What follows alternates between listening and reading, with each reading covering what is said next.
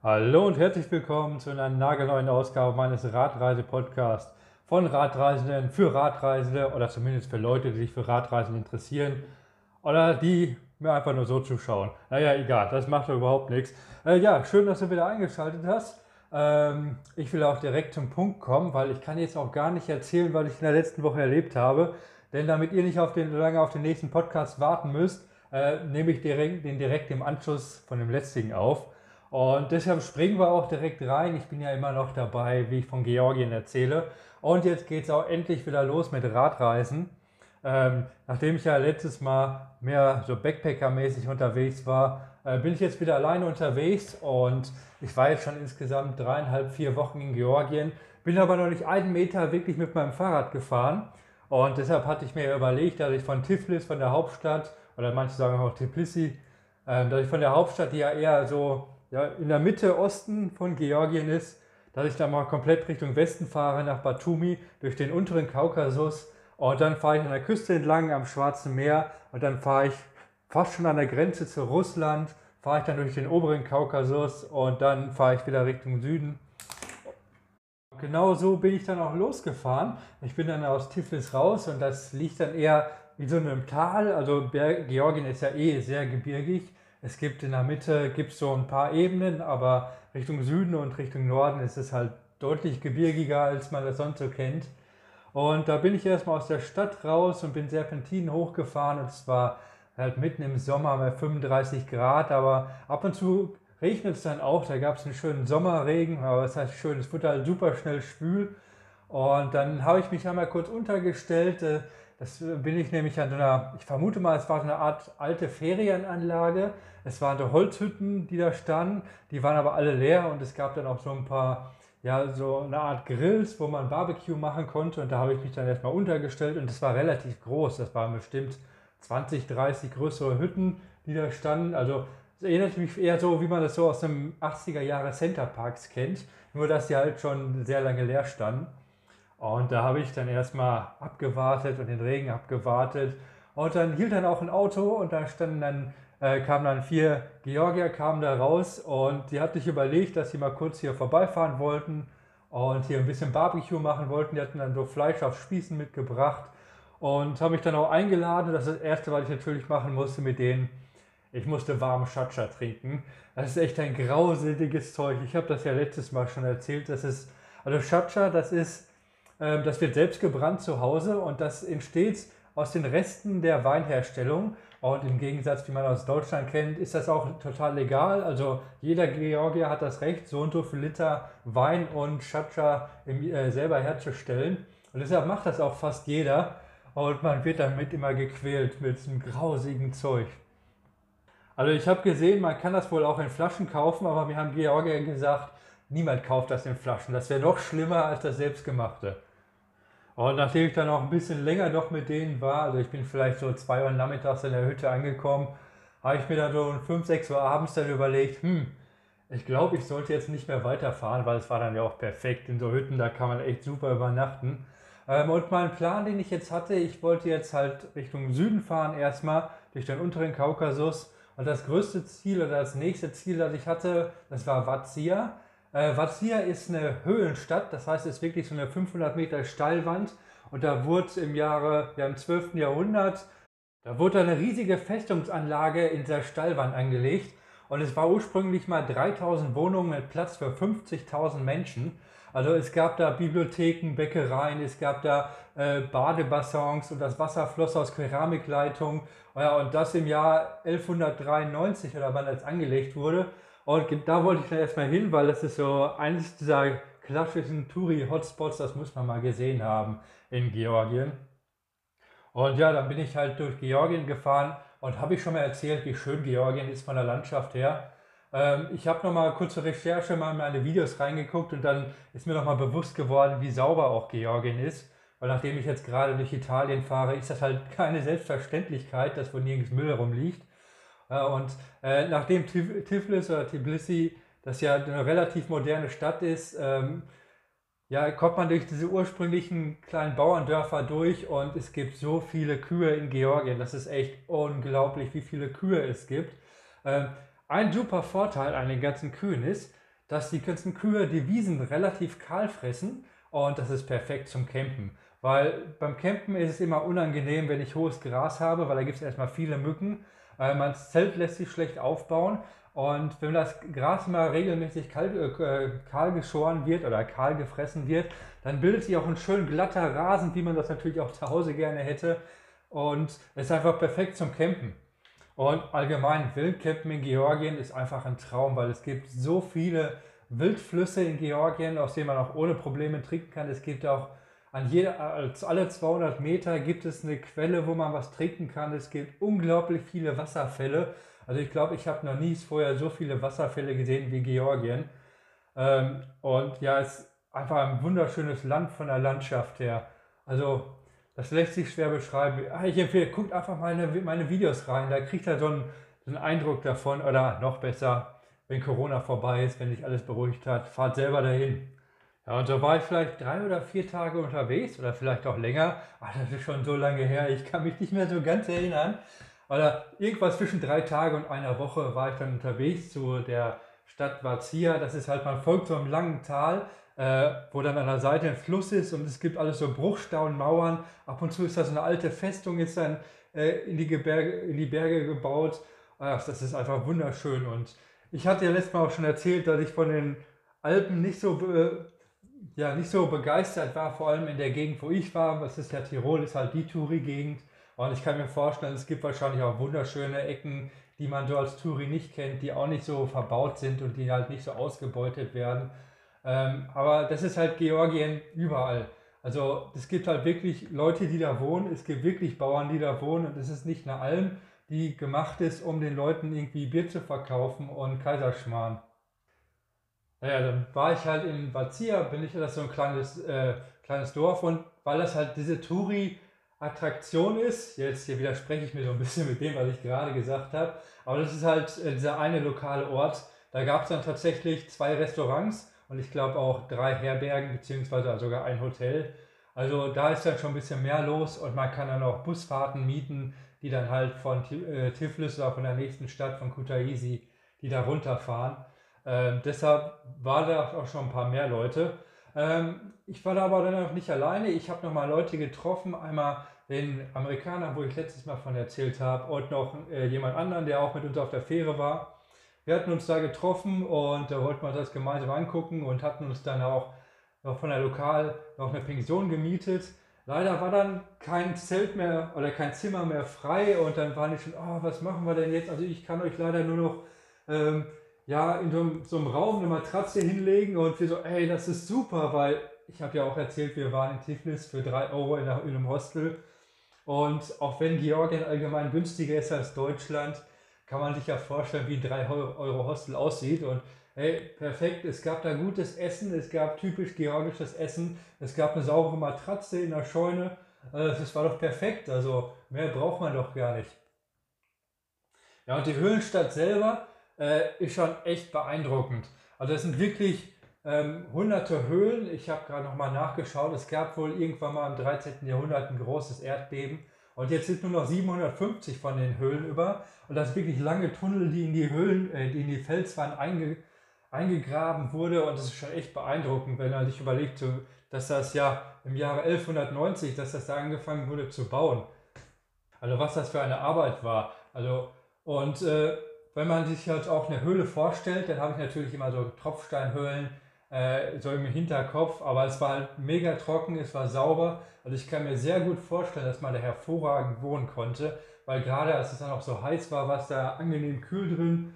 Und ja, es war schon richtig cool da. Also es gab da auch große Kapellen und es gab dann eine große Halle und das war natürlich mega verhallt, also mit mega Echo da drin. Und ja, dann standen wir da drin mit einer Mundharmonika und dann hat das da Gehalt. Das war echt schon eine beeindruckende Atmosphäre. Am nächsten Tag haben wir uns dann noch überlegt, dass wir noch ein bisschen wandern gehen wollten und sind dann ähm, ja, zum nächsten Dorf gegangen. Das war dann auch über so einen kleinen Pass drüber. Es war nicht so hoch wirklich, es war halt nur eine halbe Tagestour, weil da soll es eine schöne Aussicht geben. Da sind wir dann nach Akalakalaki. Äh, ja, ich habe ein bisschen geübt, um Akalakalaki auszusprechen und sind dann auch hochgelaufen und das war schon sehr interessant. Also es war nicht direkt der Ort, es war so ein kleiner Nebenort Und wenn ich das beschreiben müsste, wäre das eine im Kommunismus angelegte Bergbausiedlung, weil es waren halt ganz viele gleiche rechteckige Betonhäuser, die so aus Betonplatten äh, zusammengeschustert waren. Und es war halt ein komplett anderes Bild als dieses bäuerliche Georgien, was man da sah. Da merkt man halt den Einfluss, den es wahrscheinlich ja aus dem Kommunismus gab. Allgemein, was mir viel aufgefallen ist in Georgien, ähm, dass die Nähe zu Russland teilweise von manchen Leuten sehr skeptisch angesehen wird. Es gibt ja auch Regionen, die sich da so ein bisschen abkapseln und man, äh, ja, je nachdem, wo man sich befindet, dann liest man so Aufkleber wie 20% is still occupied by Russia, also 20% von Georgien sind immer noch von Russland besetzt.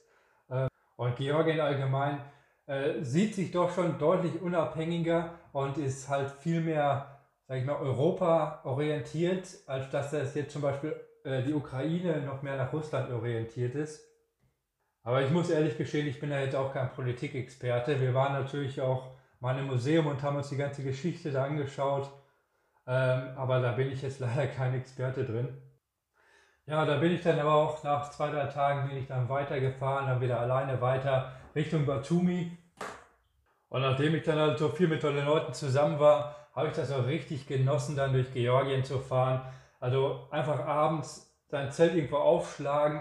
Äh, um, es gibt halt diese grünen Wiesen, die kahl gefressen sind. Äh, man kann ohne Probleme Lagerfeuer machen. Und es ist auch überhaupt kein Problem, weil halt Georgien nicht stark bevölkert ist. In dieser herrlichen Landschaft, meistens immer direkt dann am Fluss. Das ist wirklich ein absoluter Traum, durch Georgien zu fahren.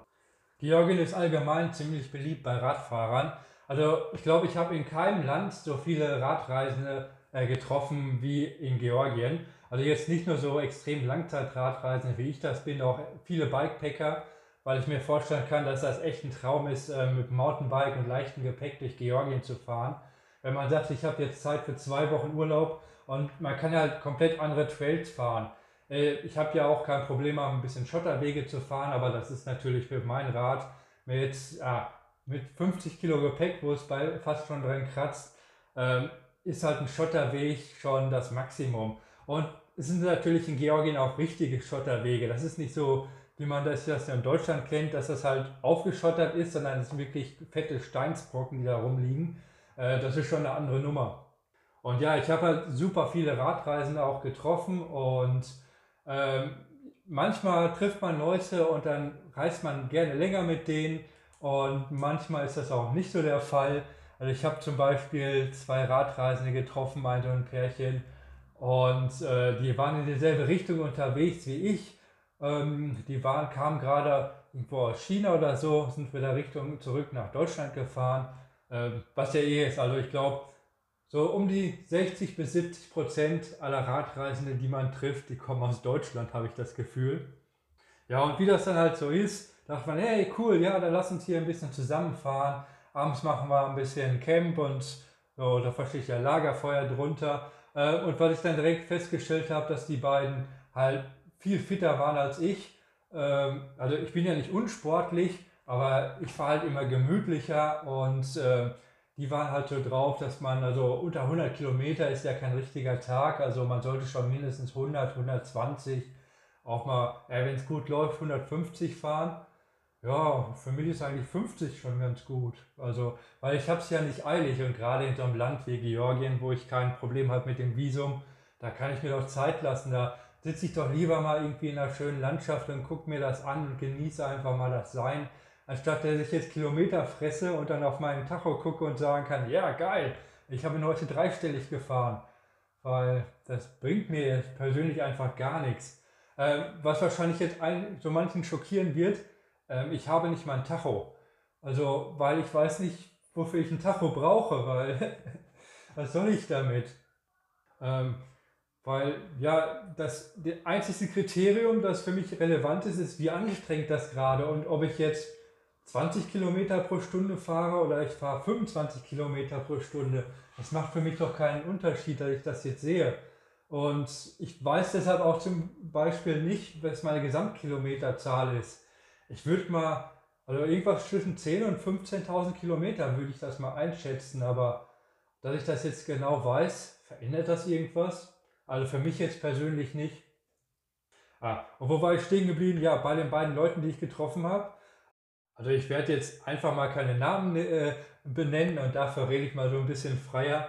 Äh, was ich auch so ein bisschen seltsam fand, die waren von oben bis unten mit Rohloff-Aufklebern und Aufnähern zugepappt, äh, weil vielleicht wissen das manche nicht, aber man kann sich von Rohloff sponsern lassen. Das funktioniert dann so. Ähm, man hat eine Rohloff-Schaltung, die man selber kauft. Anschließend macht man dann irgendwie eine Weltumrundung, eine krasse Tour und dann kann man bei Rohloff vorstellig werden und dann kriegt man die im Nachhinein, kriegt man dann unter Umständen das Geld wieder. Also die machen kein Voraussponsoring, die machen dieses nachgeschaltete Sponsoring. Ähm, und da haben die wohl drauf gepocht und deshalb haben sie sich mit Roloff-Klamotten zugepleistert. Das heißt, die hatten Roloff-Radhosen und die hatten so Hemden an, wo komplett überall Roloff-Aufkleber drauf genäht waren. Naja, kann man machen, muss man nicht. Ja, und dann wollten wir dann abends, wollten wir dann Camp machen und dann habe ich natürlich gedacht, ja geil, machen wir fettes Lagerfeuer. Und da gucken die mich so an, wie Lagerfeuer? Wir haben noch nie Lagerfeuer gemacht. Und das, ja, was soll ich sagen? Wo? Wie kann man von China fast anderthalb Jahre bis nach Georgien fahren und man macht nie Lagerfeuer? Das ist doch das Beste. Gerade wenn man nicht alleine ist und dann sitzt man abends am Lagerfeuer und da quatscht man stundenlang über den Sinn des Lebens, das ist doch somit das Schönste. Naja, ist halt so, ist halt jeder unterschiedlich. Und am anderen Tag wollten wir dann, also es war eher so die Stimmung, man fühlte sich so ein bisschen genötigt, weil man ja gemeinsam Radreisender ist, dass man jetzt zusammenfahren muss. Und da wollten wir auch weiterfahren. Und dann, wir dann kam dann der erste Berg und ich war halt ein bisschen langsamer allgemein. Ich bin halt am Berg nicht so schnell. Und dann sind die schon mal vorgefahren. Ja, und dann, dann bin ich im Wald gefahren und habe da mich versteckt und gewartet, dass sie so lange weg waren, dass ich sie nie wieder gesehen habe. Ja, lassen wir halt einfach mal so stehen. Ich habe ja nie gesagt, dass ich ein sozialer Mensch bin. Ja, die nächste kleine Höhle, die es in Georgien gab, das waren die Kühe. Ähm, es gibt halt überall Kühe. Es ist ganz normal, dass man auf der Straße zickzack fahren muss. Und ja, früher hatte ich so ein bisschen Respekt vor Kühen. Also wenn Kühe da sind, da denkst du, hm, ja, gehst du nicht so nah hin. Und den Respekt habe ich mittlerweile total verloren. Also ich verscheuche die Kühe ohne Probleme. Die kriegen auch mal einen Klaps von mir, wenn die nicht zur Seite gehen. Äh, weil es ist eigentlich fast ganz normal, wenn man dann Zelt auf irgendeiner Wiese aufbaut. Es gibt da fast nie so Weidezäune, wie, es das, äh, wie man das aus Deutschland kennt, sondern die Kühe laufen einfach überall rum. Äh, halt wie, man, wie das in den Alpen auch so ist. Die stehen auf der Straße. Und das ist eigentlich ganz normal, dass morgens, dass da eine Kuhherde vorbeikam, wenn ich da im Zelt war. Und dann passiert es auch öfters mal, dann ist man gerade am Kochen, dann kommen auf einmal zehn Kühe an und die sind dann ganz neugierig und fangen dann an, ja, eine anzustupsen und dann haben die überall Sabber und die sabbern dann das ganze Essen voll. Ja, überall Kühe in Georgien.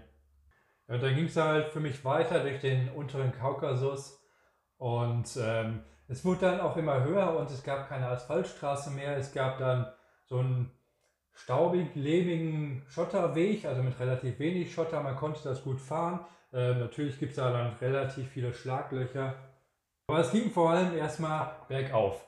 Und äh, ja, mit den Schlaglöchern und dem Schotter, das muss man sich so vorstellen, dass die Steine waren so, so 30, 40 Zentimeter große Kieselsteine, die halt immer fest in der Erde waren, wie halt so kleine Wellen.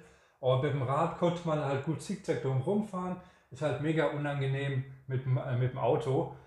Und das, der Straße bin ich bestimmt zwei Tage lang gefolgt. Also es ging so auf 2400 Höhenmeter hoch. Das war schon relativ hoch. Und ungefähr alle 15, 20 Kilometer kam da mal so ein kleines Dorf. Ähm, und es war wunderschön. Also wie ich das schon manchmal gesagt habe. Und natürlich, äh, was auf jeden Fall ist, Georgien ist besonders grün. Also Georgien liegt wohl äh, geografisch sehr günstig, dass es da viele Regenfälle gibt dann halt mit den Bergen da drin. Das heißt, es gibt viel Vegetation. Und Georgien ist ja auch eines der Länder, das als erstes Wein angebaut hat. Und die sind da sehr stolz drauf, die Georgier. Und die erzählen natürlich immer, dass das die Ursprungswiege des Weines ist. Äh, ich bin selber kein Weintrinker, also hm, ich habe keine Ahnung davon, aber in Georgien habe ich dann öfter Wein getrunken. Äh, der hat mir da echt super gut geschmeckt und der war auch super günstig. Man bekam dann selbstgemachten Wein von, irgendwie, von irgendwelchen Bauern und dann zahlt man 3, 4 Euro für so eine Liter Flasche. Ähm, und obwohl ich kein Kenner bin, will ich sagen, es wäre hervorragender Wein. Dann hatte ich aber, wie ich schon vom Wein spreche, auch was super Interessantes zu essen. Ähm, ich habe unterwegs drei Wanderer getroffen und die hatten komplett Militärausrüstung. Äh, das war diese amerikanische Militärausrüstung, wo man dieses, dieses Camouflage in braun, grau, was man also aus so Filmen kennt, oder diesen Beige-Ton und mit Armeerucksäcken und mit Tarnhosen und so weiter. Und dann hatte ich ein bisschen mit denen gequatscht, weil ich hatte in so einer Hütte gesessen. Ähm, und die erzählt mir, dass zwei von denen, die werden stationiert oder die werden angestellt vom amerikanischen Militär, das wohl angeblich irgendwo in Georgien ist, als Übersetzer. Also das waren Georgier, aber die arbeiten im Auftrag des amerikanischen Militärs und die waren dann zu dritt unterwegs, wollten halt ganz normal wandern und weil, weil die halt beim amerikanischen Militär angestellt waren, hatten die halt komplett Armeeausrüstung, das heißt die großen Rucksäcke und Stiefel und Hosen und was weiß ich alles. Ähm, ja, und was sie auch hatten, war äh, amerikanische Nahrung, also Armeenahrung, das heißt so Tagespakete. Und weil die halt äh, so langsam auf ihrer Tour zum Ende hingingen, haben die mir davon als angeboten. Das heißt, ich hatte ein eine amerikanische ja, Verpflegungsration für Militär. Und das war halt mega spannend mal auszuprobieren, weil sowas hatte ich halt vorher noch gar nicht gesehen. Und es war halt eine komplette Mahlzeit für einen Tag, da war alles Mögliche drin. Äh, da war so ein kleines abgepacktes Brot drin, da war ein kleines abgepacktes Stück äh, Cracker waren da drin, es war alles abgepackt. Es war abgepackte Marmelade und es war, glaube ich, ähm, ich weiß jetzt den englischen Namen nicht mehr, aber ich glaube, das war so eine Art Hühnerfrikassee. Und das funktionierte so, man musste da so ein bisschen Wasser reintun in so, ein, so, eine, äh, so einen Aluminiumbeutel. Und da war da so ein kleines chemisches Ding dabei, wo auch Wasser reinkam, das dann durch eine chemische Reaktion, das dann heiß wurde. Das packte man dann mit so einem zweiten Plastikbeutel, also in diesem einen Plastikbeutel war dann einmal äh, dieser chemische Heißmacher und es war dann zusätzlich nochmal abgepackt, damit da kein Kontakt ist dann nochmal das eigentliche Essen und das wurde dann richtig heiß, dass man das kaum anfassen konnte. Und so wurde das dann ja aufgewärmt. Und also ich muss ehrlich sagen, es schmeckte gar nicht schlecht. Es war ein bisschen wenig, weil es war, stand auch genau drauf, 2500 Kalorien. Und da stand dann auch genau drauf, welches Produkt da drin äh, welche, welche Nährstoffe hatte und was jetzt ja was besonders gut ist. Zum Beispiel gab es auch patriotische Kekse. Die sind tatsächlich äh, Patriot Biscuits. Und es waren dann kleine, so, äh, eine amerikanische Flagge als Keks, es war ein Adler als Keks, es war dieser, äh, dieser Zylinder, der diesen typischen äh, als Keks. Und dann dachte habe ich so vorgestellt, wie die dann irgendwo im Krieg sind, in so einem Schützengraben. Und die werden gerade beschossen. Und äh, die packen dann ihre patriotischen Kekse aus und sagen dann USA, USA. Naja, ähm, Ja, auf jeden Fall war das mal interessant zu sehen. Was nicht so cool war, ist, das war unglaublich viel Müll. Ich hatte eine komplette Plastiktüte voll Müll anschließend.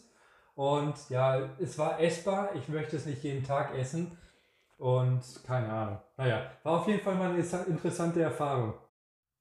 Vielleicht habe ich noch einen kleinen Tipp für die Leute, die auch mal nach Georgien fahren. Da das nicht mehr in der EU ist und man nicht mehr das EU-Datenroaming für sein Handy nutzen kann von seinem deutschen Vertrag, ähm, müsste man sich natürlich eigentlich eine eigene SIM-Karte kaufen, aber da ich ursprünglich nur geplant hatte, so für einen Monat in Georgien zu bleiben, äh, ich mittlerweile aber schon fast anderthalb Monate da bin, habe ich dann irgendwann rausgefunden, dass in jedem kleinen Dorf gibt es ein Community Center, also ein Gemeindezentrum, und da gibt es freies WLAN.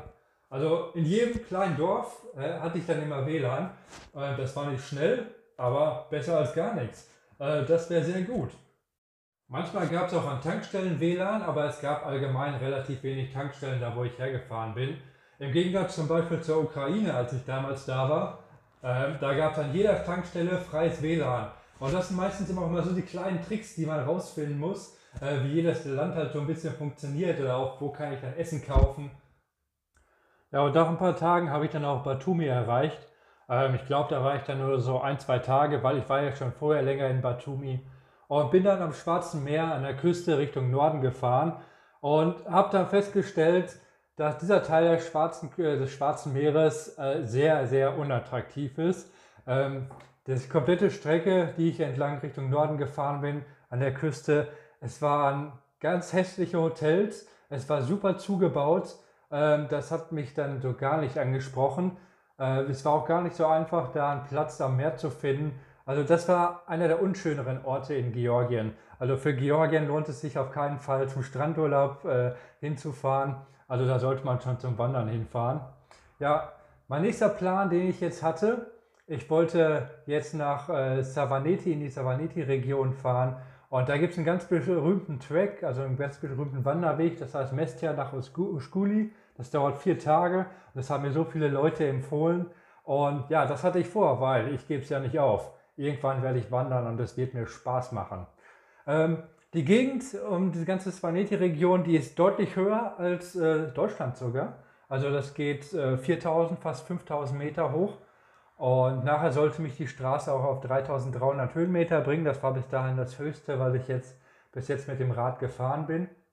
Und es gibt im Grunde genommen ähm, nur eine Straße, die man wirklich fahren kann durch diese ganze Gegend. Das heißt, ich fahre entweder im Uhrzeigersinn oder gegen den Uhrzeigersinn. Ähm, komplett, also Kutaisi ist die nächste größere Stadt, da kommt man dann wieder raus. Und das ist so, man braucht so zwei Wochen oder ich habe anderthalb, zwei Wochen fast dafür gebraucht. Ja, und da musste ich natürlich erstmal vom Schwarzen Meer aus äh, komplett hochfahren auf die 3300 Höhenmeter. Und wie sich nachher herausstellt, habe ich absolut den Jackpot getroffen, weil den Weg, den ich nach oben gefahren bin, das war über lange Asphaltstraßen, es war relativ flach. Und ich habe anschließend äh, andere Radreisende getroffen und die sagten mir andersrum, die sind halt in die andere Richtung gefahren wie ich. Es wäre die absolute Hölle gewesen. Es wäre halt ein mega verblockter, vertrailter Schotterweg gewesen oder ein, ein Steinweg, der richtig steil war. Sie mussten anderthalb Tage lang ihr Fahrrad hochschieben und es war richtig anstrengend. Und ich bin das halt bergab gefahren und hatte mega meinen Spaß. Aber so weit bin ich jetzt erstmal noch gar nicht. Erstmal bin ich dann weitergefahren nach Mestia. Also das ist so ja, der Startpunkt von dem Track. Und der Weg dahin, der führte mich durch die absolute Tunnelhölle. Ich bin durch hunderte Tunnel gefahren und keiner von den Tunneln war beleuchtet. Und es ist halt immer mega unangenehm, wenn man durch so einen Tunnel fährt. Äh, man schnallt dann immer irgendwie sein Licht an, man muss ja auch was sehen. Und die Autofahrer in Georgien sind, ähm, nachdem ich ja relativ viele Länder schon gesehen habe, eher in der aggressiveren Sorte. Da wird gerne mal die Kurve geschnitten, da wird richtig geheizt. Und das ist halt im Tunnel dann mega unangenehm.